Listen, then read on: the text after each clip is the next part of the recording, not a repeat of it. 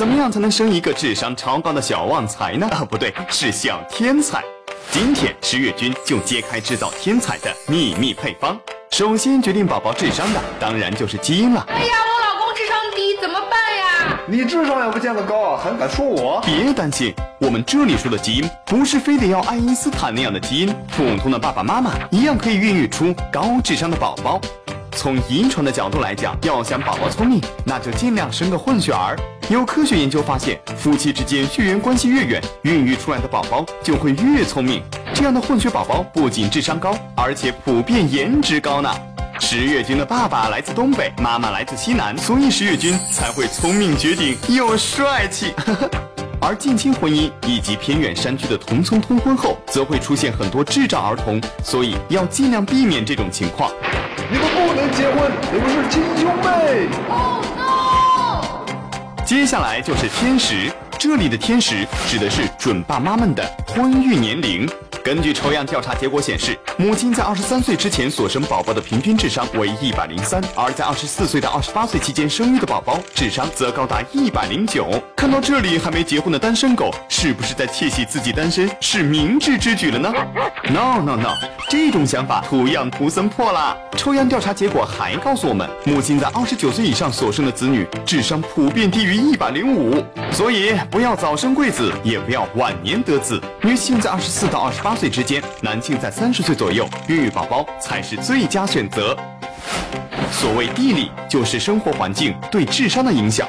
科学研究发现，得不到母爱及良好生长环境的儿童，比如弃婴，在三岁时平均智商为六十点五；而处于良好环境及母爱父爱沐浴的宝宝，他们三岁时的平均智商为九十一点八。哎呀妈，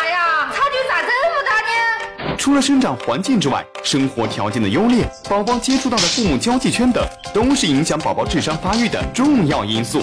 有一个幸福美满的家庭，对宝宝的生理及智商发育都是非常有利的。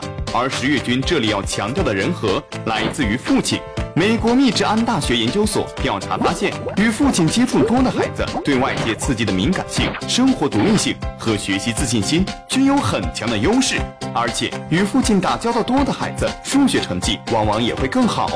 所以，十月君要提醒各位准爸爸们，以后不要将抚养孩子的责任全部推给妻子。孩子在无法获得足够父爱时，心灵和智商都是会受到负面影响的。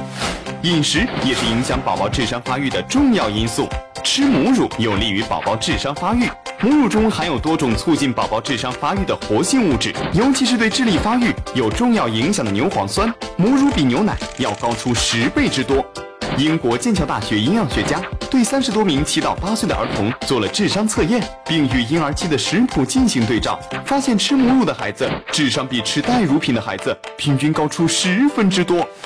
以上就是孕育一个高智商天才宝宝的五大秘密了。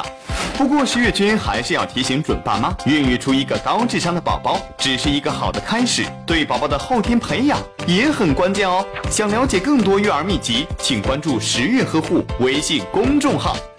最后，十月君想说，人生是一场漫长的马拉松，智商固然重要，但其实笨一点也没关系，只要一直向前跑，总会遇到美丽的风景。哎呀，哎呀，哎呀！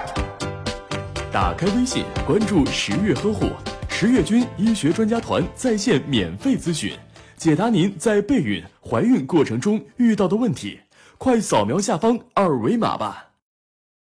大家好，我是广州医科大学附属第五医院的护士陈晨荣，很高兴能在十月呵护的平台上与大家见面，在这里恭祝各位孕妈身体健康，阖家幸福，生一个可爱的宝宝。